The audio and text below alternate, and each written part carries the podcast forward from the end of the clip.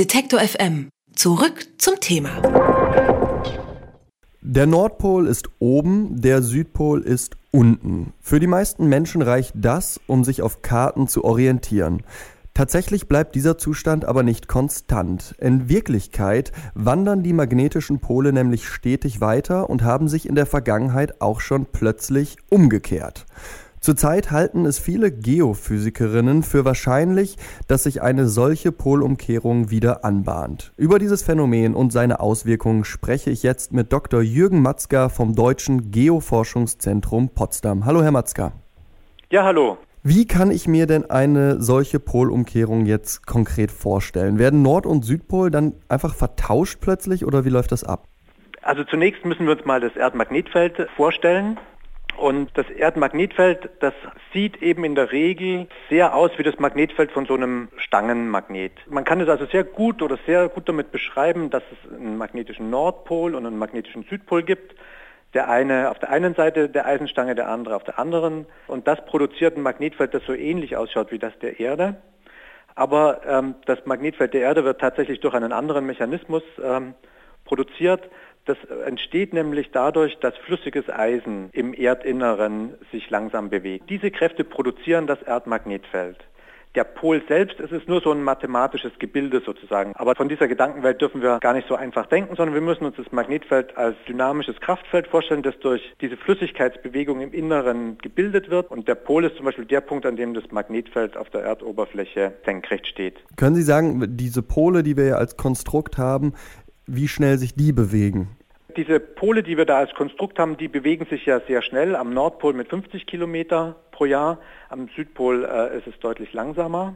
Entscheidend ist aber, dass dieser Kochprozess im Erdinneren, diese Flüssigkeitsbewegung, das ist eben auch ein sehr chaotischer Prozess. Das ist so, wie wenn man äh, Spaghetti kocht das Wasser, das blubbert mal hier, mal da und bewegt die Spaghetti, die man sich so als Magnetfeldlinien vorstellen könnte, eben mal hier nach oben und mal dort nach oben. Und wenn in diese, solange diese Flüssigkeitsbewegung so ist wie jetzt, dann ist das Magnetfeld einigermaßen stabil, aber diese ganze Flüssigkeitsbewegung ist chaotisch und kann dann zusammenbrechen und dann wird das Magnetfeld sehr, sehr schwach. Und dann äh, ist das Konzept mit dem magnetischen Pol schon wieder viel komischer, weil dann plötzlich hat so ein ganz schwaches Magnetfeld, das ist auf einmal ganz kompliziert, dann gibt es zum Beispiel an der Erdoberfläche viele Punkte, äh, an denen das Magnetfeld senkrecht ist und dann würden wir sozusagen davon sprechen, dass es viele Pole gäbe. Und können Sie nochmal darauf eingehen, inwiefern dann ähm, diese Pole quasi springen? Also ich, man muss sich das so vorstellen, umso schwächer das Erdmagnetfeld ist, umso schneller kann dann so auch diese Geschwindigkeit werden, mit der sich so ein Punkt bewegt. Und wenn eben kein starkes Magnetfeld dafür sorgt, dass praktisch eine, eine, große Änderung gebraucht wird, um den Pol zu verschieben. Wenn es ganz, nur ein ganz schwaches Magnetfeld gibt, dann sieht es so aus, als ob der Magnetpol sich sehr schnell bewegt. Wann kam es das letzte Mal zu so, so einer einschneidenden Veränderung, kann man das sagen? Also da gibt es zwei Typen von Veränderungen. Das eine nennen wir eine Feldumkehr. Das war vor 780.000 Jahren. Da hat sich dann das Magnetfeld in unsere heutige Polarität gekippt von einer inversen Polarisierung aus. Aber ungefähr zehnmal so häufig wie Feldumkehrungen gibt es sogenannte magnetische Exkursionen. Und dabei nimmt das Magnetfeld zunächst mal stark ab und ist dann aber im, im äh, Laufe der Zunahme dreht seine Richtung nicht mehr um. Das heißt, äh, das ist also ein, ein, ein, kurzfristiger Zustand, mehrere hundert Jahre würde man typisch sagen, aber dann baut sich es einfach wieder in der früheren Richtung auf. Und der letzte bekannte Zustand dieser Art, der war vor 41.000 Jahren. Das sind jetzt sehr lange epische Zeiträume, 780.000 Jahre bis zur letzten Feldumkehrung. Aber ist es denn wahr, dass jetzt Wissenschaftlerinnen davon ausgehen, dass so eine Feldumkehr wieder anstehen könnte? Vielleicht in den nächsten Jahrzehnten oder Jahrhunderten oder Jahren? Also eine Vorhersage kann man da nicht treffen, weil es ein chaotischer Prozess ist. Wir können aber statistische Aussagen machen und da weiß man zum Beispiel, dass im Durchschnitt über die letzten Jahrmillionen hat sich das Erdmagnetfeld alle ca. 300.000, 400.000 Jahre umgedreht.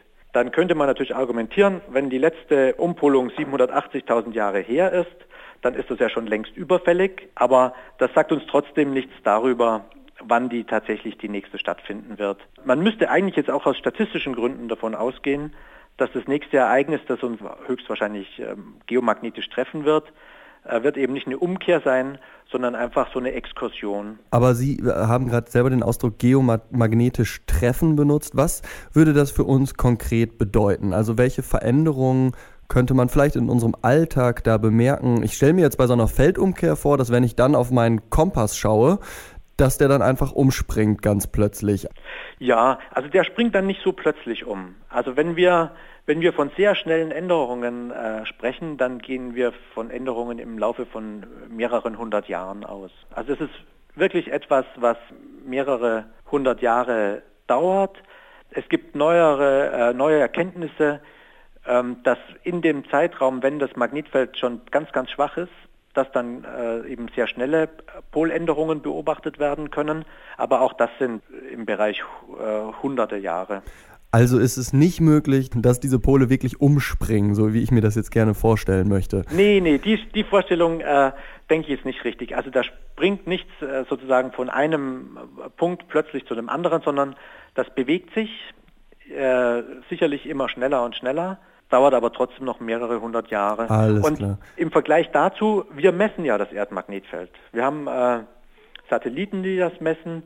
Wir betreiben hier am, am Deutschen Geoforschungszentrum in Potsdam ähm, ein weltweites äh, Netzwerk von magnetischen Observatorien und haben auch in Deutschland äh, zum Beispiel ein Observatorium südlich äh, von Potsdam.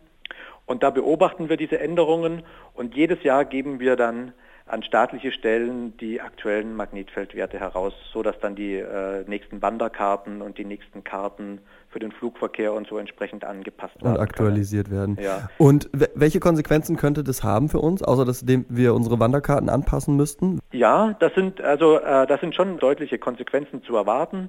Zum Beispiel sind dann viele Satelliten, die heute durchs Magnetfeld vor kosmischer Strahlung geschützt sind und auch vor dem Sonnenwind geschützt äh, werden, die sind dann direkt der Strahlung und dem Sonnenwind ausgesetzt. Die müssten ganz anders gebaut werden. Äh, gleichzeitig muss man da aber auch sagen, dass es neben der Erde da noch einen anderen äh, Player gibt, einen großen Mitspieler und das ist die Sonne. Also schon heute könnte mit äh, wenig Tagen Vorwarnung da ein ganz großer ähm, Sonnensturm entstehen, äh, der dann äh, auch entsprechend den Sonnenwind äh, so stark verändert, dass der auch bei dem starken Magnetfeld von heute äh, ganz starke Auswirkungen hätte, zum Beispiel auf Satelliten. Also das ist auch was, was wir immer im Blick haben müssen. Selbst trotz dem starken Magnetfeld könnten solche Schädigungen äh, durch Sonnenaktivität entstehen. Einige Forscher und einige Forscherinnen gehen derzeit davon aus, dass eine schrittweise Verschiebung des Erdmagnetfelds bevorsteht. Welche Konsequenzen wandernde Pole für uns haben, darüber habe ich mit Dr. Jürgen Matzka vom Deutschen Geoforschungszentrum Potsdam gesprochen. Vielen Dank für das Gespräch, Herr Matzka. Ja, ich danke auch. Alle Beiträge, Reportagen und Interviews können Sie jederzeit nachhören im Netz auf detektor.fm.